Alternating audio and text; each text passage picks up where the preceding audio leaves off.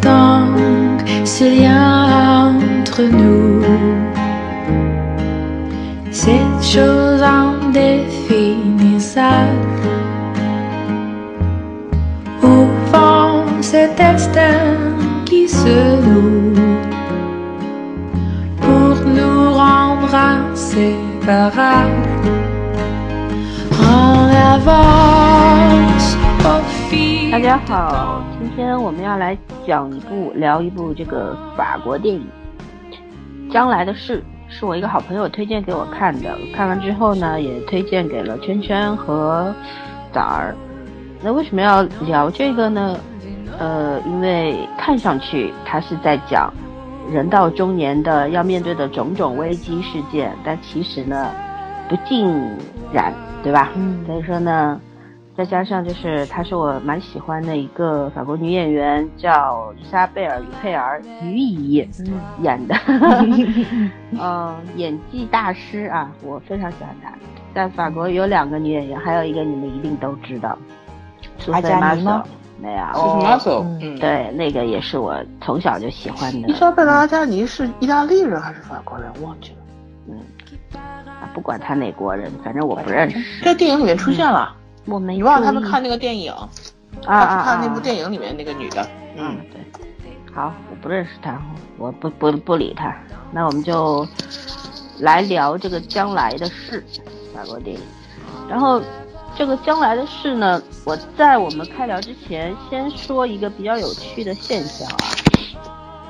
看完这部电影之后，我在网上做了一些功课，然后呢看了一些影评。那么有比较有趣的两种结论，一种呢就是说，啊、好像人，你看这是一个中产阶级知识分子女性，对吧？她活看上去活得特别好，什么都已经特别好了，拥有的特别多，但是突然一下失去了。呃，那这些这些写影评的人呢，就在感叹说，嗯，人生到底有什么意思呢？活着到底有什么意义呢？对吧？怎么不管你拥有什么，好像突然就都会失去，就特别消极。那还有一种呢，就是说在这个中产阶级知识分子女性的基础上呢，在说，因为她是一个呃学哲学的一个这样的一个女性，然后呢对人生看得比较通透，所以当事情来临的时候呢，她能够表现得比较从容淡定，能够以捍卫住这个知识分子的骄傲和这个优雅，然后来处理这些事情和面对这些事情，然后走出自己的困境等等等等啊，写的又比较乐乐观向上，这种就是我觉得很有意思。嗯不同的人看到不同的样子，所以说这部电影在我其实，在看这部电影的过程当中，其实我也是有变化的。一开始上半程的时候，我是第一种，就有点消极的。嗯看完之后，我就比较乐观又积极了，就是也很奇妙，就有有这样的一个思想的一个过程。然后我觉得这部电影很像一部浪漫的散文诗。嗯，他在讲生活，然后讲其实每个人不管男人女人都会遇到的事情吧，我觉得，啊、反正具体的等一下我们在呃开聊之后慢慢的来谈。那么今天我觉得也没有，我们也提前也没有商量过，也没有任何的大纲，就聊聊感受。嗯。对，来聊聊感受吧，因为我们主要还是不要去尽量不剧透，因为我觉得剧透了之后，可能大家看起来会有点索然无味，因为肯定有很多人没有看过。那么我们就不来讲这个电影的呃大概的内容啊，嗯，对，不讲内容了，我们就开始谈感受吧。然后从哪儿开始说呢？嗯，从无关紧要的说吧，我我起个头就是我刚开始以为就是这个女主角啊，于怡演的这个角色是大学的教授，嗯然后后来看到后面发现好像是初中或者是高中，是个高中中学，嗯对吧？是个高中，然后我就特别感慨，就是人家的法国有哲学课，这是一个就是让我觉着就是挺新奇的地方。就是怎么说呢？其实咱们也有哲学课，但是咱们的哲学课呢叫思想品德课，咱们叫马哲，对对，这政治，咱们大学才叫马哲吧？对高中的时候还是哲学和政治分开了，对分开了，哲学，对，没嗯没有叫哲学了，就是思想品德课，但是他也讲哲学，但是还是偏向于政治那方面。啊，就是教导没有吗？我高二的时候有一年上了一年整年哲学课，没只有那一年。没有没有没有，我没有，我我们叫思想品德，还有叫德育课，不一样。对，就是就是可能跟你说的其实应该是一个意思，他也是讲那个哲学类的东西，但是都是那种很积极向上的，就是思想品德嘛，塑造你这个呃良好的情操，对吧？高贵的品格。我我应该是小时候以前是一样，但是这就高二那年还是讲了一点点哲学课，就是那也是虽然说的马哲，其实跟大学讲没什么区别，没什么但是区别。那一年那一年跟以前是不一样的。对，嗯，所以我就觉着，哎呀，就是比较感慨吧，就是怎么说呢？就是我觉得这是就是，哎，这话能这么说吗？就是思想的奴役跟思想的自由两种两两种方式。咱们是啥，对吧？就不说了，那人家肯定是思想的自由，尤其是这个片子到最后，对吧？其实就是，嗯，有个就是这个女，就这个于乙演的这个角色跟他的学生。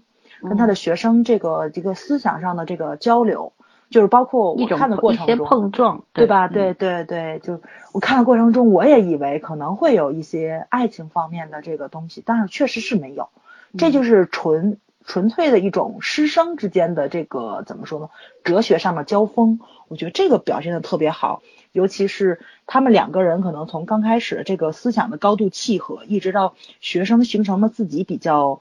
成熟的一个思维方式了，跟老师就有那么一点点的怎么说呢分歧在，尤其他的这个思想可能跟老师相比就更偏激，就这就这个形成他自己的思想过程的这么一个就这么一个流程上吧，就是你能看到这个女主她接受度是很高的，就是那种很从容的去接受自己的学生跟自己不一样的点，然后呢，在学生呃语气上有那么一点点波澜起伏，跟自己去就这种思想。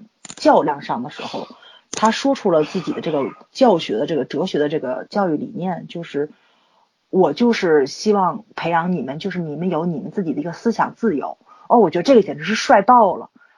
嗯，从教育这个角度上来说，这个片子也是特别值得探讨的。其实这这场戏，嗯我可以具体说一下，就嗯是说他其实是因为学生跟他第一次，他第一次去这个乡下学生农场里边儿，对吧？学生这个时候是一个激进分子，因为他在他们一群年轻人非常有理想的，在一块儿想要改变这个法国社会，甚至是改变这个世界，就是呃，跟这个现在是就是世界上呃很多的主流思想唱反调嘛。对，然后呢，呃，学生就跟他问他说，其实当年我就是一个小混混，什么都不会，是你教会了我，带我走进了哲学的殿堂，对吧？然后教会了我嗯独立思考的能力。嗯然后呢，那你现在你看你的样子，就像一个就是一个中产阶级的样子，就是安于享乐，对对，嗯没有没有再再也没有这种去跟世界拼一拼的这种斗志了。然嗯后当时这个于怡饰演的娜塔莉，她就说了一句，他说他其实是一种这个时候是一种有点下不来台了，你知道吗？她嗯并不是不再不想再去做斗士，而是无能为力，因为人到了一定的年纪，你要去接受的东西太多了，你也被生活给打趴下了。但是我觉得他没有被彻底打趴下，他至少嗯呃能够捍卫住自己的那个尊严。然后呢，他当时就跟学生有这样，我觉得是一种嗯怎么说呢，是一类似于诡辩的东西。他就说，至少我教会了你思考啊，嗯，我我是感受不一样，这对对对对对生活，嗯对，嗯其实这中间就是两代人不同的那种。嗯怎么说呢？在你你在你的当下，你所不同的那种现在存在的这个思想上面的一种状态，那学生你也保不准他，你看他马上有小孩了，对吧？嗯，然后他现在可以在，因为台词当中说嘛，说这个学生现在，呃，那凯莉问他说你现在生活怎么样？你在做一些什么事能够维持你的生活吗？他说我在大学兼课，然后会写一些东西，对，呃，然后嗯。就是生活的还过得去，但是有嗯孩子之后就说不准了。那其实也是有一个隐喻在，就是当你有一天你的生活压力越来越大，你不能再这么任性的让自己你在乡间抽着大麻写着字，对吧？你不能过这样生活的时候，你也许你会改变的。其实嗯嗯，每个人好像就不得不被生活在改变，但是好像都要去努力捍卫一些就就觉得很珍贵、不想失去的东西。我觉得这这个挺有意思的。包括后来娜塔莉第二次返回去，把那只猫送给学生，其实他也是给学生一个台阶下了。就是，嗯，虽然我们不能够做同一种人，但是我精神上支持你们，是这样子一个。挺有意思的，嗯，对。但你倒，我倒是没从这方面去想。我觉着就是，就是两个人吧，还是保有了自己的这个对生活的一个看法，对社会的一个看法，就是还是作为独立的个体，保持了自己的这个友谊，然后去走，然后也没有说谁给谁台阶下，就是一个正常交往的那么一个过程，还是一个平等的态度。对我就特别想，不平等的话。他也不可能第二次回去，你明白吗？对对，嗯，对，我觉得就这个故事讲的特别好，就好在这个师生关系，他们是作为两个人去交往，没有年年龄上的优越感，也没有说我人生经历丰富的优越感。包括学生，他虽然偏激，但是他也没有特别的强调老师你必须要跟我一样，你要认可我，就是这种交往是很舒服的。对，就是怎么说呢，就是。我虽然跟你不一样，但是我尊重你的观点，但是我保留我自己的意见，就是这种，就是这种成思想的成熟度，就真的是成年人。你能看到这学生虽然是这种在政治立场上是很激进的一派，然后呢，他做的一些，其实他我觉得他个人是很有才华的，包括他出书，对吧？就是那个出版商也很认可他，其实他是能够去成去。从事一些有高收入的这个工作，但是他为什么还要说去替民众发声，要去做这种低收入的很自由的职业，然后做这种社会斗士呢？可能就是他自己的一个人生选择。但是呢，就是说，就是他跟老师截然不同的选择，嗯，两个人都能尊重彼此生活的一个态度，在，这是超越年龄上的。对我觉得这个特别特别值得让人敬佩的地方，更像朋友吧，更像朋友。对，嗯。本身，因为我们是这个中国教育底下成长的一代人，你刚刚说特别羡慕别人有这种哲学课，有哲学，高中就有哲学老师。那我现在我有朋友，他的小孩在新加坡读书，读高中，他们高中就有经济学课，而且做的笔记我看了全英文的，写的非常的工整，然后很有见地。就是其实国外有很多，他们都是在注重培养孩子从小的这种。呃，各种各样的技能，除了我们叫应试教育，你明白吗？人家不是，人家是在教书育人，这是有根本性区别的。嗯，我同意你说的，就是他们师生之间是一种平等的关系，那是因为我觉得他们俩更像朋友吧。对。然而你，呃，娜塔莉在课堂上其实还是有老师的威严的，只不过说，他的学生这个叫什么，这名字我都忘记了。这这他的这个高足啊，法法比安啊，法比安就是嗯，是他最得意的门生了。对啊，嗯，所以说他们之间，因为曾经娜塔莉引他入门，但是现在我觉得学生的那个思想高度要高于娜塔莉，应该也就是互为导师了一个一个这样的一个关系了。嗯，就说他这个有一个大背景在，不就正好是学生在抗议嘛？抗议这个嗯退休年限跟这个失那个社会失失业率的问题，对吧？是法国的五月革命吗？不知道。六八学运。哦，对，反正是他有个大背景在。其实就是说，这个社会这个抗争变革的这个主要的先锋已经是年轻一代了，所以娜塔莉，我觉得可能是就类似于。作为一个年纪比较长的人，应该是在社会的这个就怎么说呢？这个抗争上不像年轻人士，他应该是属于退出时代洪流的一代人了。他应该是他年轻的时候，二三十岁的时候参加什么 共产主义革命啊，就类似于这种，对吧？他也在每个人都有自己的时代嘛，没错，没错，没错，对对对，嗯。我打断你了，不好意思，你继续。没有啊，没有，没有，没有。萱萱有什么在这方面有什么要说的吗？嗯，我是觉得这个剧，它其实女主就是一个视角嘛，就是一个代表怎么说呢，比较主流的法国的，呃，我觉得或者就是说法国人比较会比较容易接受的一个一个视角去演绎现在法国社会的一些问题。嗯呃，包括这个夫妻的婚姻关系问题，包括父母呃养老的问题，呃，也包括像薪酬，包括他们的教育体系。其实他是要很多琐碎细节上是在讲这个冲突的。嗯他虽然没有任何的改变，但是他把冲突都写出来了。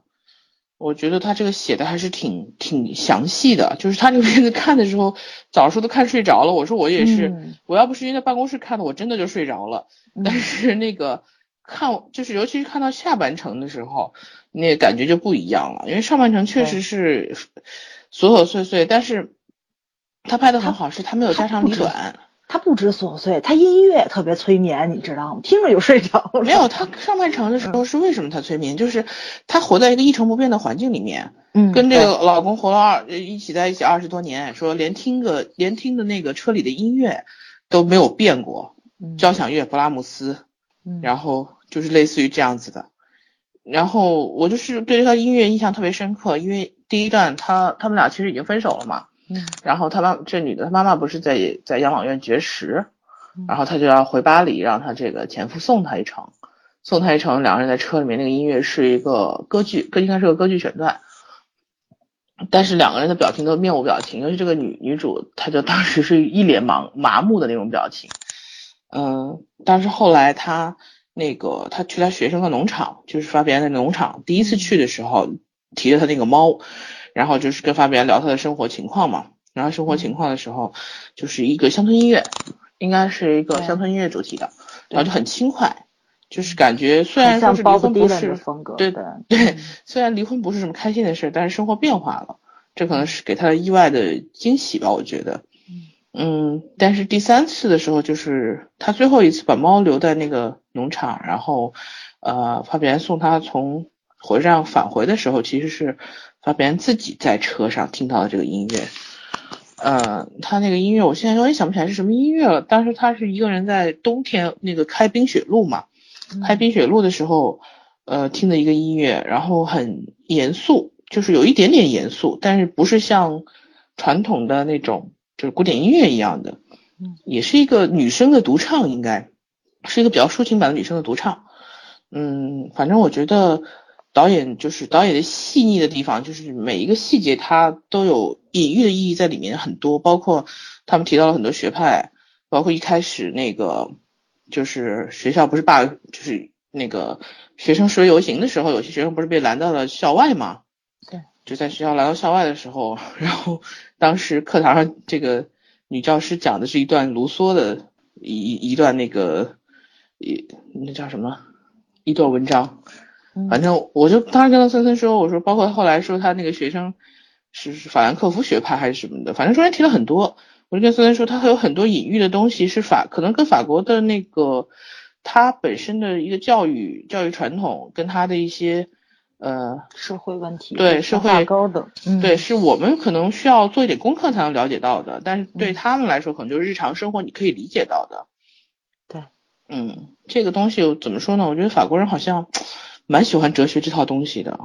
嗯，其实这个电影里边比较有趣的就是说，哲学成为了一个介质，因为其实呃，当娜塔莉面临着母亲去世，然后啊、呃丈夫出轨等等，她离婚，然后书也出不了，其实她这是一个生活的一个按钮，就是按下去，她的生活已经跟以前截截然不同，因为曾经呢就是按部就班的。你有没有没有注意到，其实前面比较沉闷的，你们说看的要睡着那一部分，那他永远是步履匆匆的那个样子，走路很急，无论去哪里都很着急。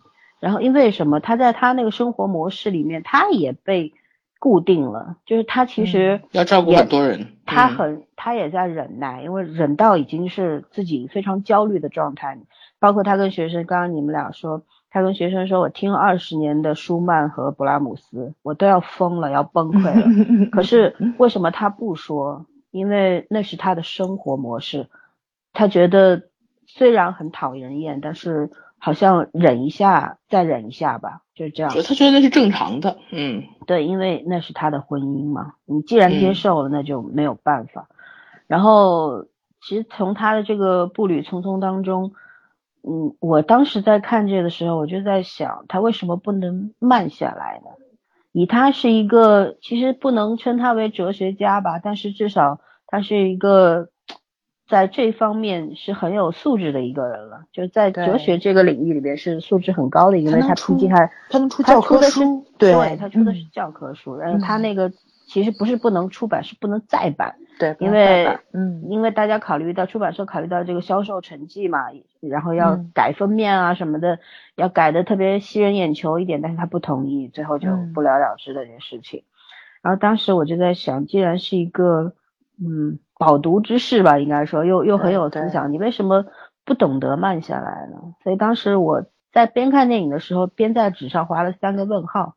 一个是他是不能慢下来，还是不愿意慢下来，还是不得不这样子迅速的继续着他的生活模式呢？我觉得这个可能就是人活到这把岁数，四十多岁快五十岁的时候，特别无奈的一个状态，因为他承担着各种社会角色和家庭角色吧，家庭身份对吧？孩子。孩子的母亲，母亲的孩子，嗯，丈夫的妻子，然后学生的老师，对，说四重身份，好像唯独没有他自己那种，对，但是他其实保持了一个很高的那种那种精神领域上面的东西，他精神精神力很强，没错没错，对。对，嗯，呃，然后其实对比的话，他学生那个法叫什么？法比尔啊，法比恩，法比恩，法比恩他在荒山野岭里边，他其实那种就是一种乌托邦式的生活嘛。嗯，那几个思想进步的青年、激进分子，然后大家在一起，然后像一种共产主义生活一样，共同去享受这个资源，然后同甘共苦，对吧？然后好像，但是我觉得有一点点讽刺的地方，就是这些人在。饭桌上侃侃而谈的时候，就是老师去帮他们去收盘子、去刷碗，就是其实他们精神领域上是高度先进的，但是他们在物质生活上，这些人其实就是他们有点太脱离低级趣味了。所以我说的是乌托邦式的生活，没错，没错，嗯，对吧？就是我觉得就是在上半程这个剧一百零二分钟，然后我觉得前面六七十分钟其实都是在讲一个。呃，一种强烈的对比就是一种双重生活，一个是现实，娜塔莉在的是现实社会，然后那群年轻人的是，嗯，理想，对，理想主义的精神世界里面，对，然后他们其实是用用用比较那个是怎么说来着？我我我我应该用什么话去形容他？我觉得他们就是一种同构的关系，但是又很剥离，嗯，就是。在彼彼此嘲笑对方，你你不觉得吗？就是师生之间的那个对话，其实老师其实是一目了然对他们的这种状态。你刚刚说给他们去收盘子、照顾他们生活啊什么的，其实可能老师其实很欣赏年轻人的这些做派，就是因为他曾经也这样，对，呃，也不一定这样，但是他希望他这样，嗯，因为人和人还是毕竟不一样，就是说人对乌托邦式的生活方式都是比较向往的，但是你真让他去做呢，不一定。不一定是做过三年，就是前面去讲过，嗯，她也是参加了这个红色革命，参加了三年，然后后来突然间就梦醒了嘛，回来就是她老公在饭桌上会不还拿这个事儿去取笑她然后她也是那种，就那种法式的幽默去自黑了一下，对吧？说今天你们都怎么了？你们都这么就是那个调侃我啊什么的？我觉得就是就是那种中年妇女的那种睿智，对，就是跟。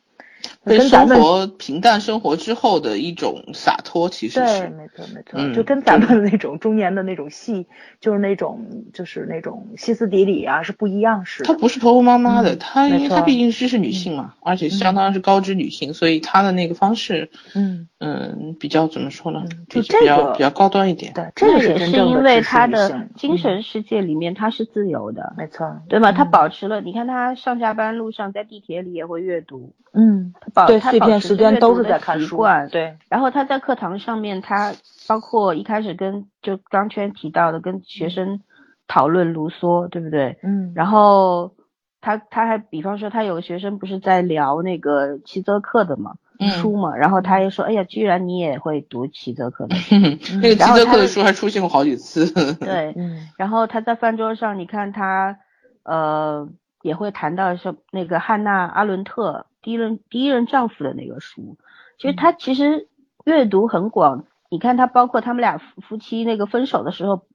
呃，也是互相相敬如宾吧。丈夫说：“我尽量做到这个 资源分配公平。”但是他们俩争来争去是在争那些书，对，就我的书怎么就被你拿走了？他会骂娘，对不对？丈夫也是觉得，但是他骂娘，他不是因为那个书拿走，是因为书上他做了很多批注，对吧？那是他的精神精神世界，没错没错。对，但是镜头一转，他又买了一本一模一样的。就是她没有去跟她老公去撕这个事儿哦，我就觉得太优雅了，没有必要去为了没有必要，对，嗯，你说男人我都不争了，财产我也不争，对我什么都可以放弃，我去抢一本书干嘛？但是我觉得还有一点是基于夫妻之间的互相信任吧，就是即便分手了二十二十五年的夫妻。她对她老公在这个可能都是爱书之人，嗯，然后在学识方面还是信任的，在某些方面信任。虽然她她这个劈腿了、出轨了，但是某些方面的品德她是会赞扬，因为不然怎么过二十五年的，对不对？没错没错，嗯嗯。主要国外书也确实挺贵的。嗯，其实其实哲学这东西啊，我在我看来，我我觉得就是比心理学。更神经病的一门，嗯，对 对，啊 自我折磨的那个学科。你知道我我有一个学长，他原先是读心理学，然后后来去了海德堡大学之后，他就转哲学专业，八年博士还没毕业，就这样。所以他跟我说，他说，嗯，这东西吧，读着读着呢。就是你可能就变成另外一个人了，就是他们读疯了，就是那种。我就觉着这各种理论其实它都是有那个相似跟相悖的地方，这就自攻自受嘛，对吧？它其实是一种我觉得是培训一个思维方式，就是不停在反复培训你的思维方式。但是它跟老森的那个心理学那种比较科学的，通过大数据什么的，是有一个走向。别提大数据，有那段子我还刚看 刚看过，看老森那个。对他那还不一样，老三那个比较科学，他这个我觉得确实有点神经病。我觉得他这个是一个基础，他这就是其实就是锻炼你的思维方式。你有这种思维方式以后，你可以逻辑性更强的，然后角度更多的去思考问题之后，然后你再把它用于各种各样的学科上去。可是你你看这部电影就是告诉你哲学没用。对吧？我跟老孙跟大家开玩笑说，嗯，不，我觉得他但是不会。我觉得这个片不是这样讲。如果这个女的不是一个哲学系的老师，有可能她没有没有这么自由的灵魂啊，没错没错，对对。然后生活可能会更糟糕，哪不可能像你想象中那么优雅。在群里面说哲学没用，无非就是让他能够从容的面对这些事情。其实你知道，从容面对一件事情，甚至很多事情同时来的时候，你能够从容，就是多么可贵。内心很强大的。对，其实跟他就是这东西吧，又回到老问题。你说读什么东西是有用或者是没用？咱不能以有用没用来论之，对不对？嗯嗯呃，其实我是觉得像哲学，它是嗯特别远离生活的一样东西。但是生活里一直都有它。对，生活有哲学嘛？经常说生活哲学，然后还有哲学的三大问题，我们都知道，对吧？对，想起来了，那个《武林外传》就是特别无解的东 西啊。然后，但是呢，剧中特特别有意思，就是为什么要用哲学作为一种介质？就是哲学它非常远离生活，但是剧中发生的所有事情，它就是最琐碎、最狗血的中年人必须要。面对的这个生活，然后这两个东西是互相交映的，然后又互相解构，然后呢，谁也没有赢过谁。我觉得哲学和现实谁也没有赢过谁，但是没错，呃，互相互相达成了一个一个一个平衡点。对，也是互相阐释了彼此吧。就是呃，生活中有哲学，然后哲学也需需要生活来作为一种呃。铺垫或者是烘托或者怎么样，作为一种需要生活，然后让它实现，嗯，要不然它只是看看不见摸不到的东西。对，嗯，还有的就是我对那只猫啊，黑猫，其实我也是非常的很感慨啊，有有蛮有意思的一个动物，对，那个猫好可爱，因为叼了只老鼠。你有没有想过那只猫它为什么会，就是它当它就是叫什么？呃，潘多拉是吧？潘多拉对，潘多拉，潘多拉他是第一次跑到乡间，然后跑出去了？对，然后回来了。他急死了，说，哎呀，怎么回事？当时他学生就跟他说，说，嗯，这猫它它有本能啊，它出去了，它它自己活不下去了，它就会回来，你不用着急。然后我觉得这是一个隐喻啊，因为每个人可能就像猫一样，他当时娜塔莉说，这只猫在我妈妈的脚底下生活了十几年。然后它除了会匍匐着，它什么都不会。对，然后就他怀里抓了一只老鼠。对，然后 人其实是一样的吧？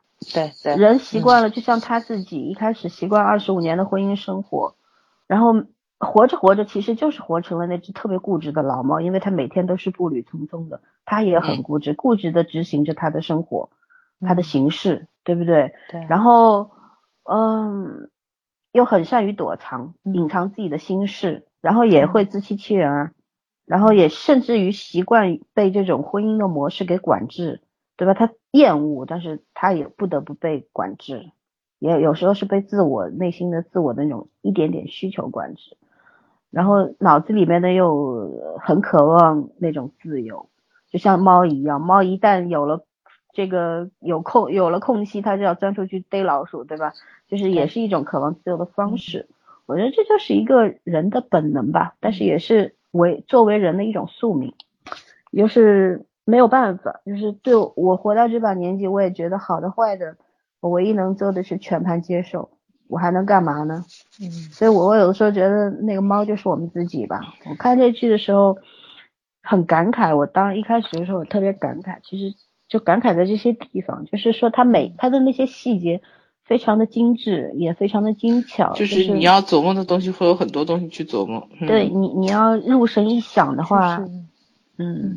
其实我想跟你们俩谈一下，它中间有两个哭，嗯，一个是他哭，一个是他女儿哭，嗯嗯，我先从那个猫加一句啊，不好意思打打断你，因为老三刚才说到猫嘛，就是这个猫我也特别感慨，但是我跟老三是不同的感慨，我就是觉得在这个猫出现之前，然后呢，就是所有东西都是自己离开这个娜娜塔莉的，就包括她的老公。然后呢，就是说她的那个出的书，对吧？就是从很顺利变成很不顺利，就是生活中的方方面面的事情都是他是在一个被动接受的一个状态下，就是别人通知你怎么样了，就是说我现在跟你没办法进行合作了，或者说我要离开你怎么样？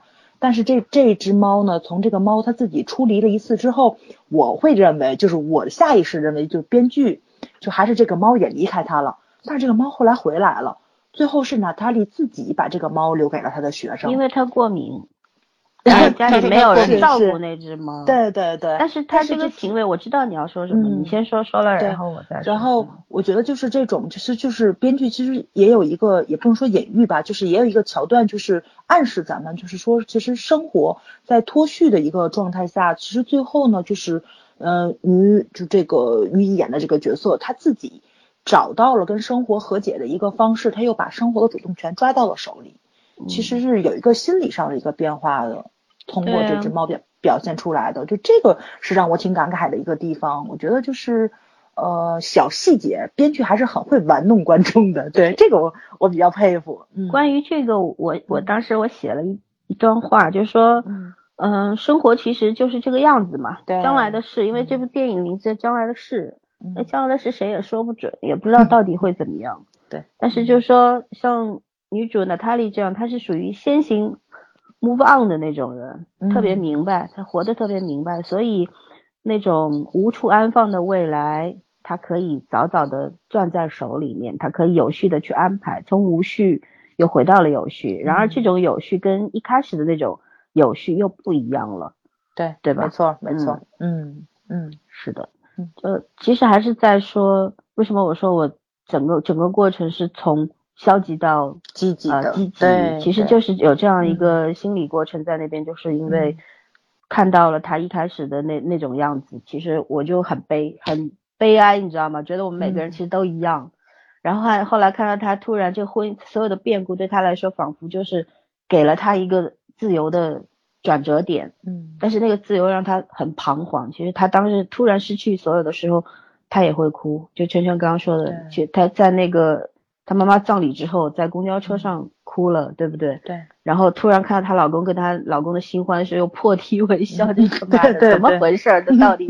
对，哎，还不是那个地方，我说的不是。他说是抱着猫在床上哭的那对，还有他女儿哭的那场戏。对对，嗯。其实我觉得这个这个编剧他很多东西他专门剪掉了，他没有给你写的很清楚。嗯。然后后面又又又那种暗喻的，就是暗喻或者线索方式，又给了你空想想想的空间吧，不能说是给了你答案。嗯，因为我觉得，因为她跟她老公分开，就是因为她女儿捅破了这层窗户纸。说白了，至于她跟她爸爸谈的是什么内容，不知道。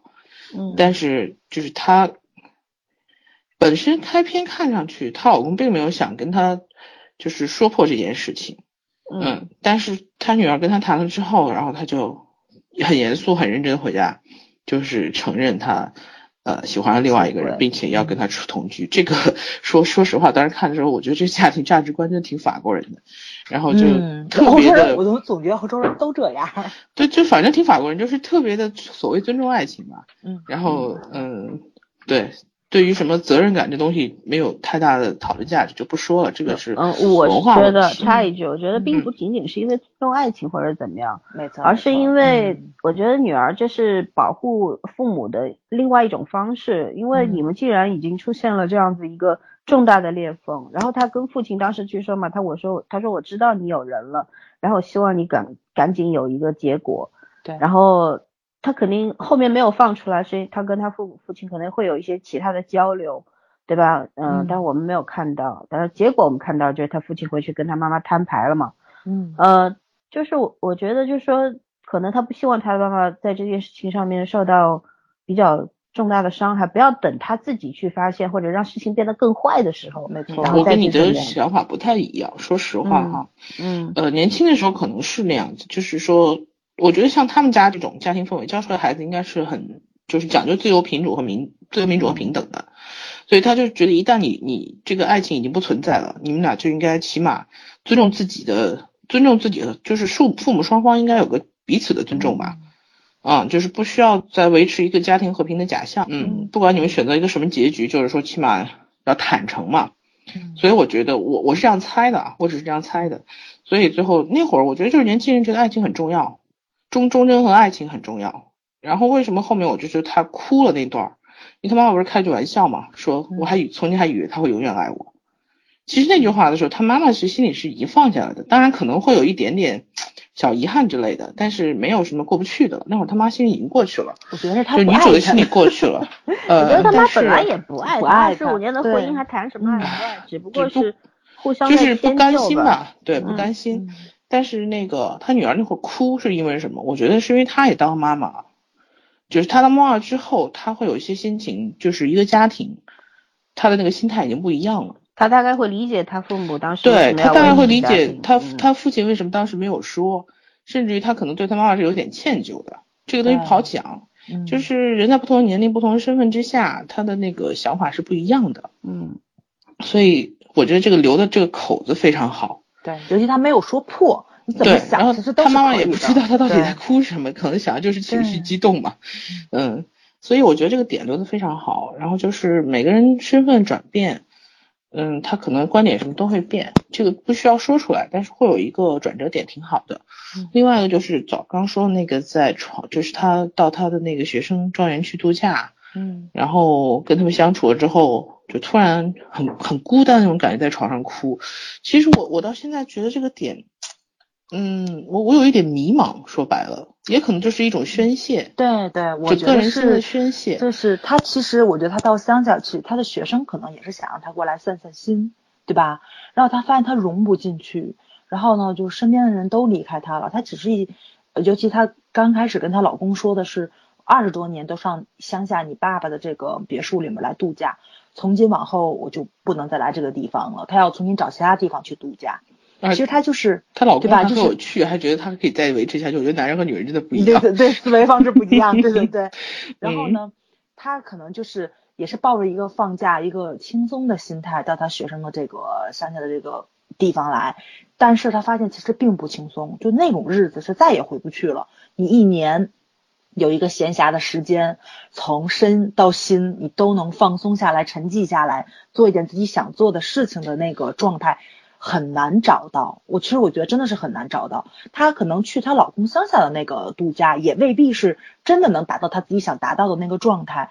但是呢，二十多年她就是已经习惯了，她是一个很安全的一个一个怎么说一个环境，对吧？就是能达到一个相对的她这个心理上的一个这个怎么舒缓的作用。但是现在呢，他连这个相对的舒缓的作用都达不到了，所以我觉得那个时候他就是情绪崩溃了。可是我还有一个想法，你们俩应该都没提，或者我是只有我自己这样想嘛？嗯，他和他那个学生有一点点，你觉得暧昧吗？嗯，有一点，就是我刚开始暧昧，我刚开始真的是以为会有，但是我真一直没看出来他们两个人暧昧。我觉得当时为什么会选到这个点在那儿哭，就是你看他强调了好几次，第一次他跟他学生说那个他俩分手，后来又说，呃，又说就是说，就有一次是在校园说的，有一次是在他接他的路上说的，嗯，是两次。然后当时他学生就问他说你有没有再找一个人的想法？他说我不想找老头子，找年轻人我又不会。我一直觉得他说这个话的是，就是编剧给他有给他这个台词，就是想隐晦的说他跟他学生两个人之间那种怎么说，更多是欣赏吧，但是又又有点男女之情，但是又没有到那个位置。就他心里觉得他学生他们俩是有的，但是后来到了那个地方以后，就是他整个心理上还是希望一个重新开始的时候，因为我觉得这个片子一共分了三段嘛，前面一段就是他在公交车上，他妈妈刚去世。然后公交车上正在哭，然后看着她老公带着她的新欢在路边散步，然后那个那个悲喜交加是前一段结束了，然后中间一段就是她又去了她学生那个牧场，然后就这个过程，然后再最后就是一年以后，就是时间过去一个整年之后，嗯，所以我觉得本来这一段是她重新开始，就我觉得编剧处理这段处理的特别好，所有人都觉得哎呀重新开始就应该可能是走出旧的旧的环境，然后换一个新的环境，一个新的成长。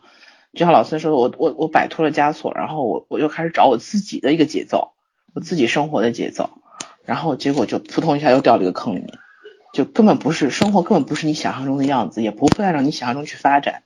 然后我我的看法跟你们俩完全不一样，我听你们讲了 讲了这些，我真的觉得我看的为什么我看的不一样？哎，我觉得这个片子好就好就好在这儿啊，没错没错，不是这片子，是法国片都这样。你知道我那万种解读。我来说说我自己的看法吧，因为其实它确实是分三段，三段式。第一段的时候，他就是按部就班的生活方式，然后突然就是婚姻遭遇背叛了嘛。然后他当时对那个他学生说，在校园里面说的是我我要离婚了，但是呢，他说那那个就是我等于是我婆婆的那个房子，呃，我们每年都去，然后那个花园是我打理的，二十五年里边所有的植我对他们都有感情。然后这个这个后面其实有一句话她没有说，其实她对她丈夫的留恋。其实几乎没有，但是她对那个海边老房子，嗯，那个留恋是很深的，所以她当时在海边老房子收拾她的那个衣服、她的物品的时候，她是有一点点情绪，有点小激动的，对对，因为要失这个是一种真正的失去，因为我已经习以为常的东西，你知道每一个人从你自己习，虽然那个你已经习惯了，他之前习惯那个生活方式，在他他其实心里知道并没有那么理想化，并不是他想要的，但是。他已经到了这个地步，所以我没有办法了。但是当一个人你要真的突然获得了自由，把你的习惯通通抛弃，打乱了你的生活节奏的时候，那种空虚和彷徨是实实在在的。我觉得他当时那个小激动，其实跟他的内内心的那种空虚彷徨是有关联的。一个是这个，然后他当时可能给我的感觉就是，我觉得他并不是一个无情的人吧，只是只只不过说你有情也好，无情也好，就在。此时此刻是没有什么分别的，嗯，是是自己也说不清道不明的那种感觉吧。然后第二个话就是有一个陌生男人，他在看电影，有个陌生男人跟他示爱，嗯，对不对？就是然后他断然拒绝，就是我不要，我不需要。然后我觉得他并不是畏惧，而是。因为法国人不是特别浪漫嘛，就他他其实也很清楚，说一个老男人尾随我一个单身妇女，其实不就是发生想发生点那什么事儿吧，对吧？嗯嗯，但是那不是他想要的，因为他想要的东西并不是一时兴起的那种欢愉，因为他当时那个他是一个很自制力很强的人，因为有些人可能在他失意婚姻失意的时候，可能急需一个东西来填补一下那种精神上的缺失，但是他不需要，因为。他希望一个人能够自己整理好啊，然后还有一个就是他当时妈妈进了养老院，也是写的，我觉得这一段很打动我。他当时他妈妈是抑郁症，然后每天骚扰邻居啊，然后给他打无数电话，消防队一天来三次，对吧？对。然后 就是其实就是烦不胜烦。当你有这样一个抑郁症的母亲，你明明知道她很可怜，因为她妈妈以前是一个名模。然后现在被这种抑郁症是绝症嘛，他治不好的东西，然后他其实很明白他妈妈有多痛苦，可是他有自己的生活，他没有办法去帮他，他能帮的东西很有限，对吧？其实嗯非常痛苦和矛盾的，作为女儿来说。然后他把妈妈送进了就是最好的养老院。他当时出来时候，不是眼眶都湿润了，很嗯。激很感激动，对他儿子说很内疚。其实那时候。他说嗯，这里是花了我不少钱，我这是没有比这里更好的了，但是里面有一种味道，味道他受不了，嗯。那个味道就是死气沉沉的味道。他其实知道，他把他妈送到这里来，其实就是送他妈去死，对，心里是很清楚的。嗯。所以说，我觉得这三个东西相加在一块儿，就是对他来说，就是虽虽然说是突然得到了自由，可是那个自由令他非常的惊慌。窒息，对你，你在那个状态底下，你有一些可能会有一些突发奇想的理想，说啊，我终于到快五十岁了，我自由了，我我可以过我想要的生活，可以回到我二十几岁想要的那个状态，我也可以跟我学生一样去做激进分子。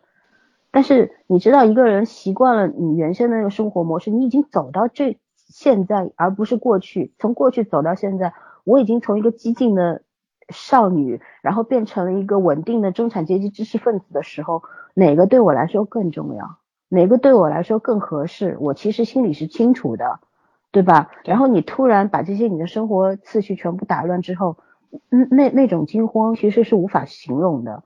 我觉得当时他第一次哭，他可能圈圈刚讲到，因为他当时确实正好顺下来，是看到他的学生正好跟那个在那个不是第一次哭了，那是第二次了。嗯他第一次哭是他情绪压力缓解，我觉得那啊个时候他已经进到第二个阶段，就是呃，他开始想重塑他的生活了。但是但是那个没有想到生活那么不，就是说不是他想象中的样子。重塑生活，我同意啊。我觉嗯得并不是因为什么男女之情，对，我觉得就是就是他他第一次嗯虽然在电车上面哭，但是那是一个公共场合，哭哭你要宣泄情绪也有限吧，你毕竟也要嗯在意别人的眼光，对吧？然后突然看到她老公和新欢出现的时候，哑然失笑，觉得耶，好像我有什么好哭的呢？这这这人嗯都这样了，对吧？我也没有必要嗯再哭下去了，就突然的一个情绪的转变，但是她真正的宣泄出去了吗？我觉得并没有。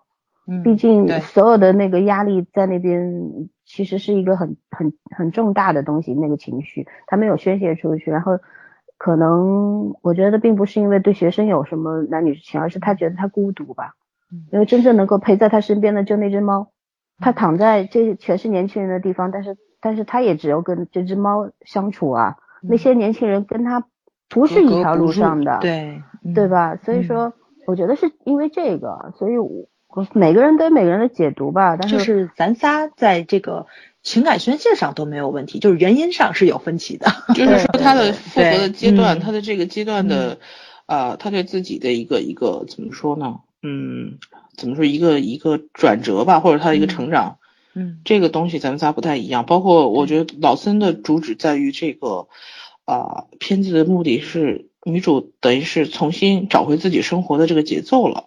嗯嗯，当然最后结果一定是她重新找回来，因为最后的结果她很轻松嘛，她已经活出来他自己的那个生活节生活频率了。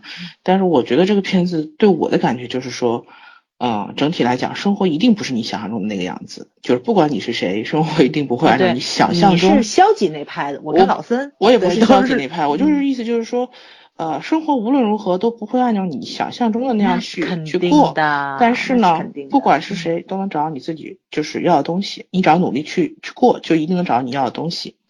我是这样想的，我没有把他的一个从呃桎梏的生活里面解脱出来当成一个重点，因为我觉得那个就是说实话，如果过去那样的生活对他来说可能也没有什么不对或者是不好，嗯。嗯，因为这样子，他将来一个人的话也有将来的问题，但是将来的事谁知道呢？这个片子的结局就是，嗯片片名很有意思，就将来的事儿，他这样子究竟好不好，会不会未来活得更好或者更好糟，像这个。这个片子，我觉得是翻译过来翻译特别好，就是这个好像这个画面直译过来的，叫《爱未回来》，嗯，嗯，这对吧？就是你要如果按照这个解读的话，那就对，那这个就是说这个就字面翻译过来是对对对对对对，嗯但是他那个法语有没有双关意思我不知道，但是呢，我就是看了就是咱们这个版本就是将来的事儿，我觉得更有意味一点，就意味深长一点。我觉得这个翻译是挺好的，对，嗯，我是就是说这个电影其实它是从一个非常小的一个切入点切作为一个切口的来来剖析生活的那个本质，然后本来的样子，就是说其实每个人都是包括女主，其实到底在说什么呢？就每个人包括她老公，对吧？嗯还有那些学生，每个人都希望就是说通过自己的努力能够改变一些什么，然后就希望生活突然出现一些新的新意，然后但是呢，你突然就是一下子一百八十度大转折的时候呢，你肯定一时无法接受吧？你就你渴望的东西突然来了，就像你突然中了，给你中了一个亿，然后你就不知道怎么花它了。买房，对，有 有这种感觉，我我觉得是这样。然后你我们永远就是你，无论是像我们现在单身也好，你结了婚也好，其实你单身的时候你也渴望自由，但那个自由的意义不一样。没错，你你渴望嗯经济上的自由，对吧？嗯你时间上的自由。婚姻里面的人呢，希希望更加有自我的空间吧。每个人对自由的那个定义不一样，但是呢，其实我们还是适应一成不变的生活吧，因为我们每个人一明天早上要起来上班，对吧？固定的固定的每天上午就在想中饭叫什么外卖，下午 太对了想在算时间几点下班，晚上约个什么饭局。其实每个人还是更加适应一成不变的那个节奏。没错没错。嗯，就是你想要的自由其实是有限的，仅限于比如说你中午吃什么，对吧？嗯选不一样的，晚上不回家了，看场电影或者找朋友吃个宵夜儿，你就仅限于这种。其实大的自由度，我觉得是很难的。对对，嗯就比如说那种突然间辞职了，我说走就走，立马出去旅行去了，对吧？你这个呃这么奔放的这个选择，呃，很多人是做不了的。嗯就其实嗯禁锢这种东西吧，其实就是自己禁锢了自己。你说这世界上谁最能为难你，无非就是自己嘛。自己对吧？其实这嗯东西就是、我当时在看这电影的时候，我就在想，呃，如果我是娜塔莉的话，我也受不了。就我能够非常优雅，然后捍卫我的骄傲，然后我能够跟老公就这样就变成前夫了，然后呃，什么事情我都可以很从容的处理掉。嗯对，嗯可是当我一个人的时候，我一定面对不了那种空虚和孤独。嗯其实他当时我就是你第二幕，他当时在乡间这个农农舍里边抱着猫睡觉的时候，突然哭了，我觉得嗯挺触动我的，就是觉得好像有时候也会这样。我当时还想起，我说好像有有哪一年忘了，我突然就抱着我小时候。呃，有那只兔子 玩玩偶，嗯然后也会自己默默的流下眼泪。其实嗯那当时你根本就不知道那东西到底是怎么来的，你为什么要哭？对对，可是你就是突然就是就是哭了，嗯在你意料之外的，他就你就有这种哭的冲动和欲望，对吧？嗯，就是这种说不清道不明的东西，就就像有一根羽毛在挠你的心一样，嗯，就就是嗯情绪可能到了，对吧？嗯就是什么东西可能轻轻的一刺激你，然后你负面情绪就出来了。这个时候我觉得哭其实挺好的，就是已经宣泄出来了。如果你说你忍着的话，其实对心理健康是不好的。就是这点，嗯老孙来说是吧？其实是宣泄是件好事。嗯嗯。然后还有一个镜头，我觉得他后来不是分三阶段嘛？全刚说了三个阶段，最后一个阶段就是一年后，他又回到了，他把猫送走了，然后烫了头发，换了地毯，就是然后迎接了他这个小小外孙的到来，对吧？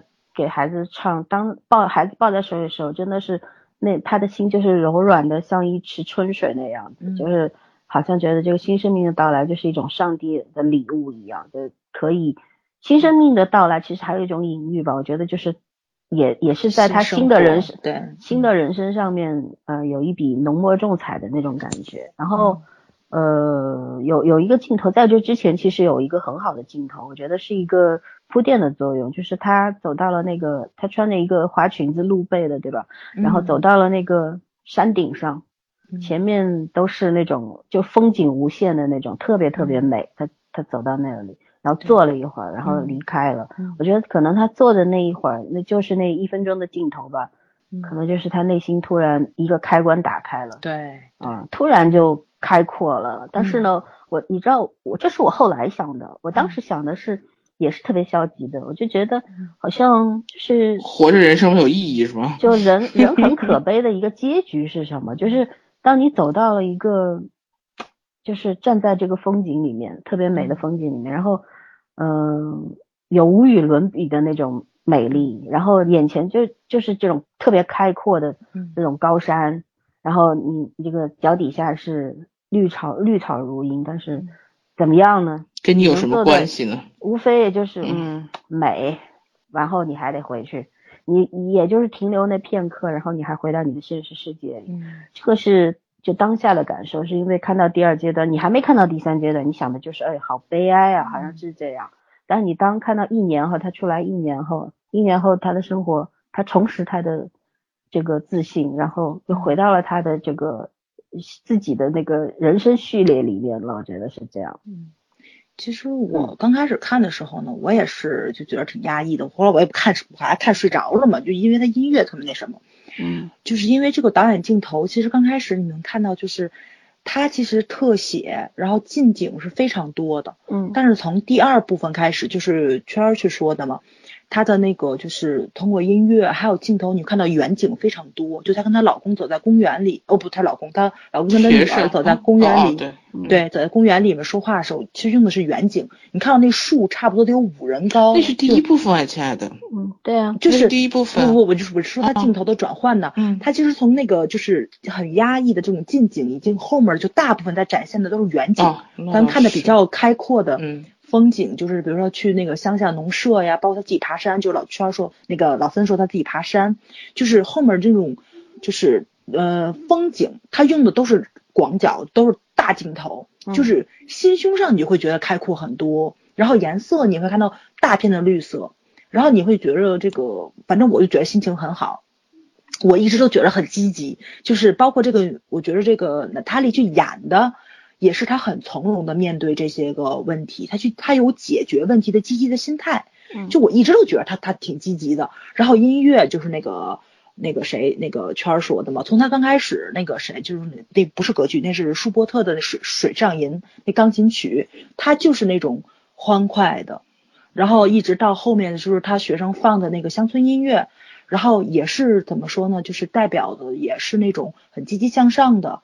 因为因为好像那个人就是很有名的那个乡村音乐家，他很崇拜鲍勃迪伦，所以他有鲍勃迪伦那种风格，也是那种很跳脱，然后很积极、很热爱生命的那种。他从音乐到这个镜头给我感觉都是积极向上的。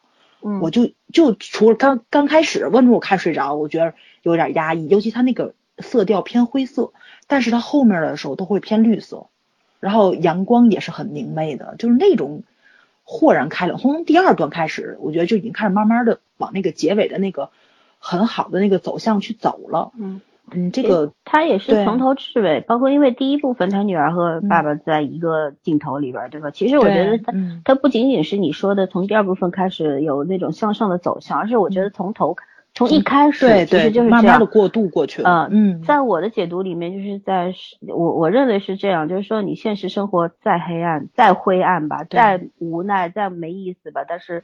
你生活当中总有美好，美好，没错，没错，没错，就是这种。对他没有说说教式的，包括刚开始就是学生被拦在门外，对吧？不能去上课的时候，两波学生去讨论这个，就是这个社会问题。然后呢，就是有也有一些哲学的东西在里面，就互相互相怼嘛。他出来时候，他是。制止了两方的辩论，然后带着自己的学生去上楼了。嗯，然后这个时候就是我觉得他们那个就是哲学思辨的东西是有一些对抗性跟激烈性的，但是他后面给学生们去引发学生探讨的一些课题，其实你就是展现了生活的美，然后他热爱这个就是对吧？就是展现了热爱积极的这些东西。嗯，他就是哲学思辨东西也是开始往正面的方向去走了。就就是这个导演吧，我觉得他没有去给咱们讲生活的真谛是什么，生活的本质是什么，但是他通过这就好了。对对对对对对对对，就是我觉得可能就是很多人看就有很多种感受。就嗯，咱那时候听蒋勋嘛，蒋勋不说巴黎的连流浪汉都能在街头随便逮着一个人能跟你聊音乐聊哲学，就是很可怕这么一个地方，就是对吧？就是你能看到他们就是这个电影是很典型的法国人拍的。就是那种欧洲人的风格，这要是美国人拍，肯定又是人美国梦之类的，对吧？就是很一目了然。美国人拍一定会把结局给你东方大团圆的。没错没错。我觉得这个法国人拍到哪儿好，就是说你们俩还挺主旋律的。我其实没有觉得这片子主旋律，我觉得这片子一直都在强调一个就是呃，生活是生活是随机性的，然后你你你还是要努力，就是对他他是你会一直变化，他会一直在变化，是是是嗯这个样子的。我不是说它主旋律，我是觉着他没有通过台词，通过人生的这个剧本的这个剧情去告诉你啊，他没有没有，的。这个是法国他是性质的，没错没错，嗯他是他是通过镜头的色调，然后音乐，然后这些。就是说，你生活中你不仔细看，你是无法感受的东西，去告诉你生活是正方正向的。就是说什么呢？这个完全取决于看电影的人，对吧？嗯好吧，就是我我绝对没有想到这个，我反而觉得这个片对对你最对人最大的励志就是它真的不是韩剧，你知道吗？呃对对它对，不讲一点点嗯正就是可能性，它连给你误导的可能性都不留，嗯嗯，它就完全是展现了一个生活的一个方面，就是怎么说，你生活突然变化的时候，你你你可能是期待的，但是它真的变的时候，你也你也没有想到会变成这个样子。但是怎么办呢？就是说你还是要生活下去。就是就像中间他有句台词儿，当时他妈妈不是说在那个养老院不吃饭嘛，嗯然后她就说她回去看一下，她老公不就问她，她前夫啊，嗯说你你确定这不是他骗你回去的招方法方式之一嘛？因为他刚到那个度假村，他们他们等于是以前那个度假村，然后他说我知道啊，那我怎么办呢？我能让他饿死吗？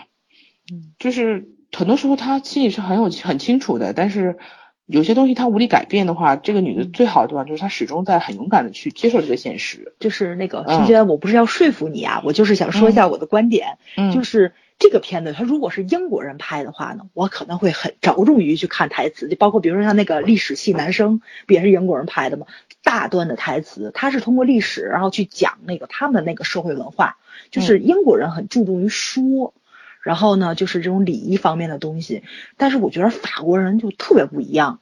就我前些日子在看一个就是那个社会采访嘛，然后特别逗一个法国老太太，你知道吗？就是就是想去采访这个呃外国人怎么看待中国的这个摩拜单车啊，就这就这些使用单车的这事儿。这法国老太太特别逗，她来一句啊，这个你的单车很好啊，然后你看有各种颜色的，有绿色的，有橘红色的，有这颜色。她说法国只有灰色，好难看，好难看。你就是就能看到他们那个人身上有他们那种文化氛围在，就是他们是追求美的东西的，就是很无关紧要的东西。就是说，我们比如说想采访你，想问问你，你对这社会看法怎么样？发发生一些社会事件怎么样？他会跟你聊这车的 车的颜色。我觉得就是他们那个思维方式是是不太一样的。所以这个这个导演，我觉得就是那个就是给我的那个感觉啊，就是。呃，生活中无关紧要的东西，其实是很影响人的一个心态的。这个这个怎么说呢？就是我觉得这个呃女主这个发生的这些事情，包括她出去度假，她见的人，然后她看到的风景，读过的书，这些东西拯救了她。其实跟其他东西是没有什么特别实质性的这个关系。他可能想传达的是这个是这个东西。其实人的改变就是在潜移默化中来的对。对，嗯，就他重新去找了一个他生活的节奏嘛，这个倒是无所没有没有什么问题的。我我是觉得嗯我的解读并不是主旋律，我是觉得是怎么样？因为首先第一点，这个导演是导演是一个女导演，她爸爸就是法国一所大学的哲学教授，所以她是能够把哲学，她从小耳濡目染嘛，对可以把这个哲学东西运用到台词里面，他非常娴熟，就让我印象深刻有很多。第一个就是说。呃，他当时第一个我们刚刚也讲过了，就是让学生思考的问题，说不是有一句叫“如果神的臣民果真存在，他们便可以用民主制来治理，但如此这般完美的政府并不适合于凡人”，这这就 这就是一个哲学问题啊，对吧？这这这不用解释，大家都懂。然后他刚刚当时谈到卢梭的时候，他不说了，说你们不要去误解，因为卢梭是社会契约论的作者，他的思想直接影响了《人权与公民权法案》的编辑。法国大革命就是立足于他的政治思想，对不对？就是他在教学生什么，不要偏听偏信，不要只从一个角度去思考问题。对，就是任何一个人，其实这也会影射到他自己吧。就是我们看到的只是表面的东西，但是他内心真正怎么样，其实谁也不能够正确的解读。我觉得无法精确，甚至他自己可能自己也不明白。嗯，只不过把日子过成这样子。对，把他当他明白的时候，他可能就换了一个生活的节奏，然后。当他单身了，他自由了，然后在自在这个自由的，我觉得自由也不是广度的，而是一个有限的范围，就是说你在这个有限范围里抓到了自己的想要的那个节奏就 OK 了啦，对吧？嗯然后呃，比较有意思的有一段台词就是，呃，他当时他妈妈不是报警说他要他已经开了瓦斯了是吧？然后他当时是在草坪上面跟学生聊真理嘛，对他不是说嗯说我们来讨论一下真理，然后学生说我不想聊这个主题，因为我讨厌这东西。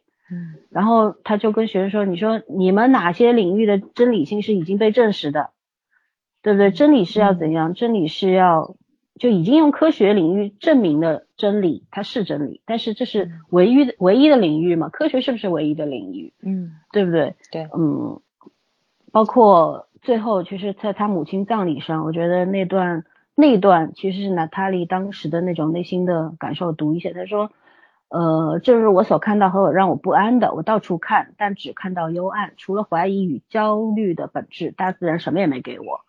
假如我无法看到指向神的事物，我只能自认为负面。假如我看到造物主的痕迹，我会在信仰中安息。但看到太多否认与太少肯定，我于是处在怨怼的状态。我无无数次祈祷，神如要加持，那就明确的指示他所留的印记，若是模棱两可，那他一一定会去，一定会抹去。他或明示，他或无语，我才能找到我该追随的地方。但我现在处境是，不知我是谁，也不知道该怎么做。我既不知我的情况，也不知我的责任。我全心期待至善，并且追随他，为了永恒无愿付出一切。这说明什么？虽然这一段好像是因为是要献给他的妈妈，因为他妈妈确实在一辈子都是在焦虑矛盾，然后痛苦中度过的，非常去世也是非常的那种让人觉得特别凄惨的那种结局啊。嗯但是我觉得娜塔莉当时是在告诉自己吧，因为她所处的那个状态，让她自己非常的惊慌失措，想要抓住一些什么，但是又抓不住，所以她渴望有谁来能人人能来告诉她。你看这些哲学的东西，它是一步步来的，一步一步从跟学生去讨论啊卢梭的这些言论，然后去讨论真理，讨论这个，讨论那个。其实到最后他在葬礼上说的这一段。我觉得是一个递进的关系，也是表明了一个人，一个娜塔莉这样一个中年女性的一个呃，在不同的生活状态、境遇当中，不同的一种思想的转变。这些道理她都懂，这些哲学她哲学理论她背得滚瓜烂熟。但是当这个事来的时候，她才知道哪一段适合生活里面怎么用。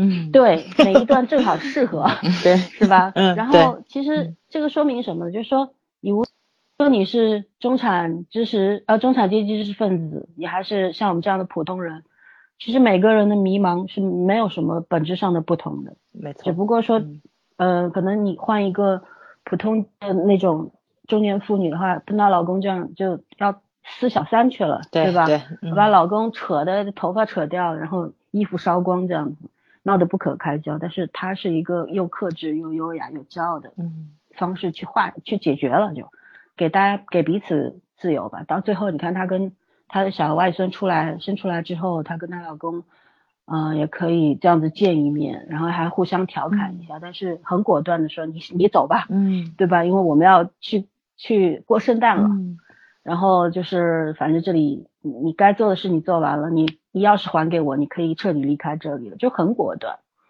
我觉得就就是他他当他处在不同的环境里面，嗯、他所学的这些哲学的理论帮助到了他，对对然后也印证到了生活当中的这些鸡毛蒜皮的事儿、鸡零狗碎的东西，嗯他在互相印证，然后他得出了一个答案。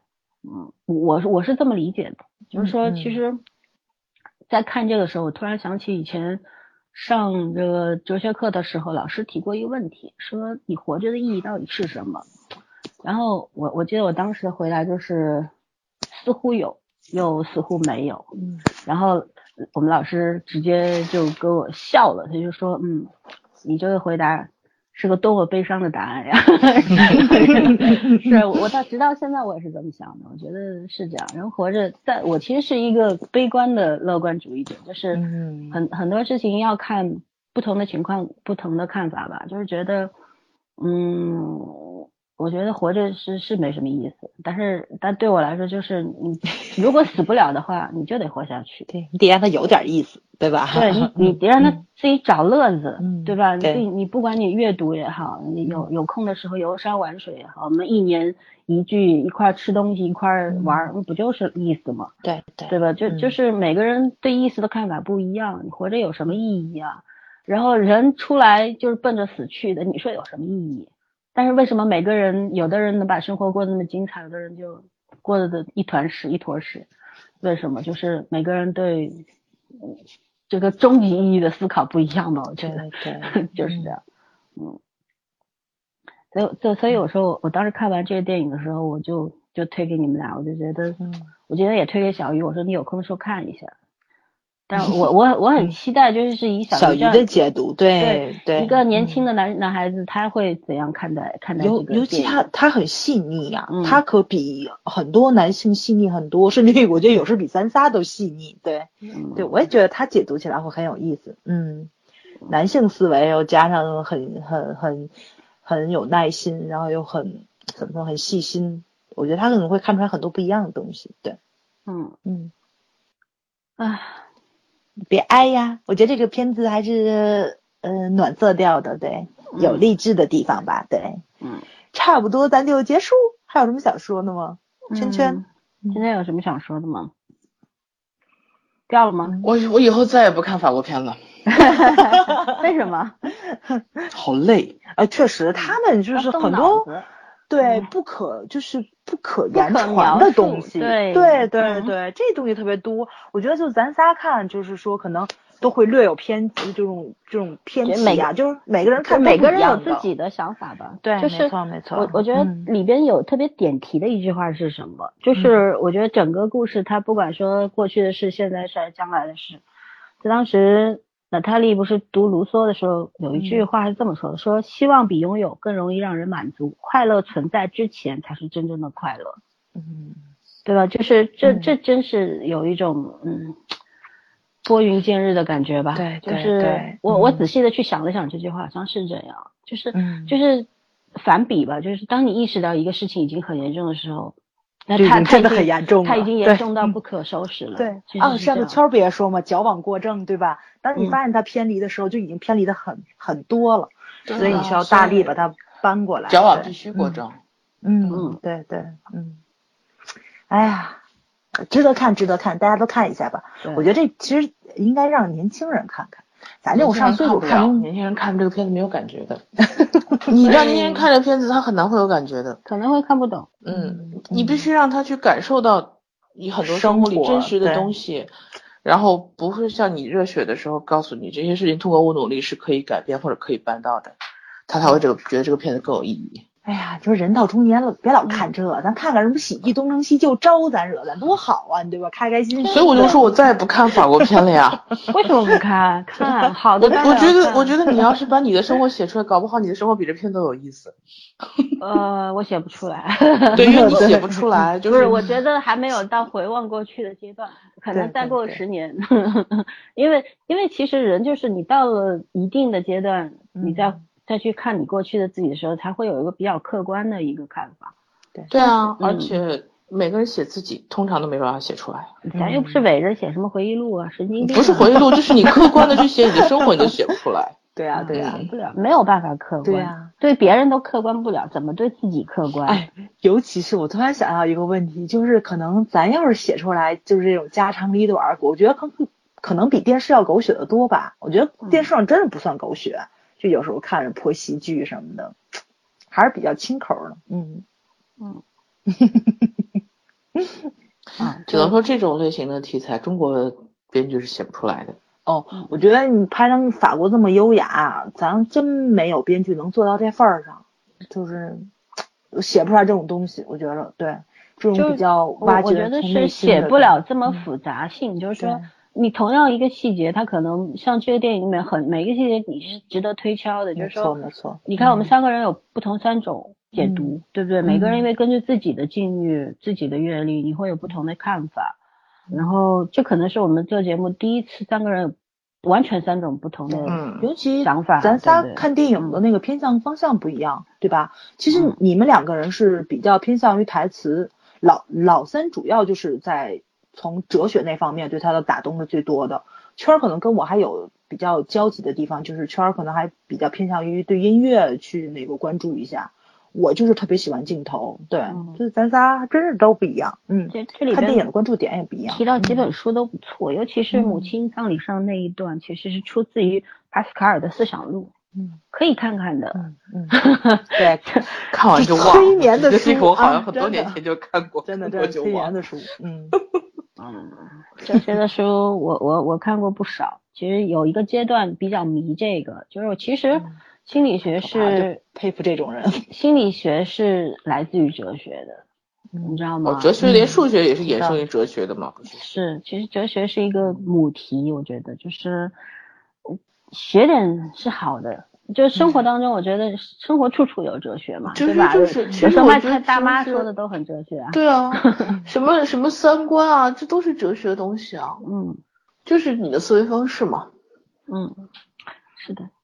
嗯所以说，如果有时间的话，其实可以去看一点，对自己有一个有一个基础，给自己打一个基础吧。我觉得人活在世上最重要就是你要有独立思考的能力，这个很重要。你不能就是说不会轻易的去附和对方，然后嗯也不会说谁说的我这个人都对，那就和稀泥。那就别人都对，就是你自己不对，这这是很可怕的一个事。没错，没错，这个才对。嗯，我觉得这个就是西他们那个西方有一些先进的教育比较好的地方，他从小是培养你独立思考，就是要把你作为一个独立的个体去啊、去去这个培养起来。应该也算是中产以上的家庭吧。不是，我就说整个教育，整个教育方式，教育的目的是成熟了已经。对，我们的嗯目的是应试教育，我们目的一切目的为了高考，那还咱们再过五十年会变吧？我觉得以前就应对社会变革嘛，对吧？就是这不需要不需要通过教育来，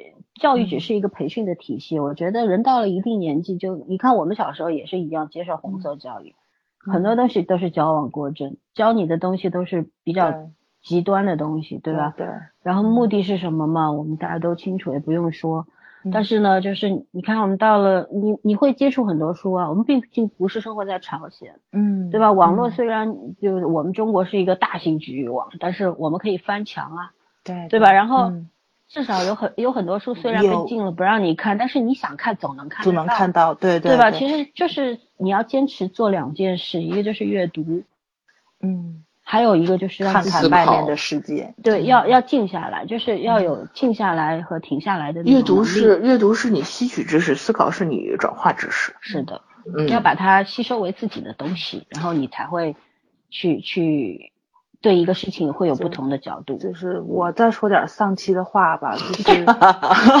大半夜的，对你记不记得他们就是那个在那个就是出版书的那个方面，不是说吗？嗯会有一些再版的书会不再版啊什么的。其实欧洲那边也真的是非常非常的这个氛围不好。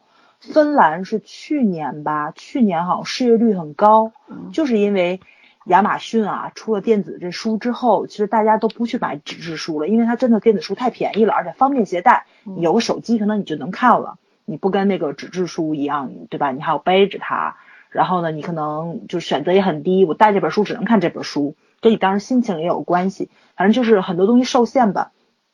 但是在欧洲来说呢，就是，呃，就是这种特种纸或者好纸，就是纸张的一个生产印刷，芬兰是他们主要的可能一大产业。然后纸质书的这个停滞发展呢，就是芬兰失业率咵就上去了。就就这种东西，你就会觉得，哎呀，就也挺难过的，你知道吧？就从这种，就是说，可能我们很喜欢的一些东西，会慢慢退出，形式上的对对，变化，会退出这个一定会变的，这个一定会变，这个是没有办法逆转的。但是关键是核心内容，嗯，就是核心内容是越越来越快，但是并没有越来越好。但是真的不嗯一样。你包括这个女主，她说她老公把书拿走之后，她很生气，她不是因为那本书，是因为书上她做了批注。那本书可能是她老公的，但是上面写的东西是她的。但是你如果说你改变了阅读方式的话，你很多阅读习惯你是要去修正的。电子书、啊，然后你就要适应自己的。我们是因为我们是过渡的一代人啊，可是比我们嗯小的一代孩子，他们适应电子阅读模式啊。没错，他们很多人觉得你出门背好几本书有毛病吗？嗯我不是一两个人跟我讲这样跟我讲，所以我觉得，呃，重点还是阅读的质量和内容，阅读习惯就是变迁。就像以前我们也喜欢竖版书，但慢慢的我们也适应横版了。但是你要明白，还有一个问题就是说，电子书轻易获得的话，就证明你筛选机制也会下降。包括咱们那个时候，可能说你买书上，我手里只有这么多钱，我只能买三本到五本。哪儿你啊？你不是一买就好多本吗？我是说，我说我现在也只买三本五本啊，不就买贵点儿的吗？对，但是你你要去筛选这个过程，就是说你现在必须要看的书，可能跟你专业相关、跟你工作相关的、学习相关的，然后说你想看的书，你迫切想要去看的书，你感兴趣的，你兴趣点。还有一种书呢，就是说就是类似于那种收藏类的，就是好看，然后说再版的，然后是某就像就是这个。于于怡演的这个角色，他的书，然后每次出来都不一样，这个版本很值得收，我就要去买它，我就这种收藏癖，对吧？你是，但是你现在电子书你是完全不不存在这种，怎么说呢？就是这种筛选机制的，其实是在你阅读鉴赏能力上是一个很大的缺失，我觉得是是一件不太好的事情。就纸质书有有它有优势的地方，但是你如果说这个我觉得还是嗯可以，因为现在的这知识是获取方式，的问题。对，这知识知识获取方式的改变，其实并不现在说是一个过渡期，对，你到成熟之后我们现在主要是免费阅读的这个免费阅读这个大型推广之后，书的质量是有很大下滑的。但是你不能说电子书没有好的，电子书一定有好的肯定有好的，对，而且将来推嗯行的方式也是这种体验经济嘛，所以很多电子书之前是让你阅读两三章的，或者是你可以看一下这样的，其实是一样的。我倒是觉得这个我没有太大担心，可能对我们这种喜欢读纸质书的人来说，将来会有一个习惯上的落差。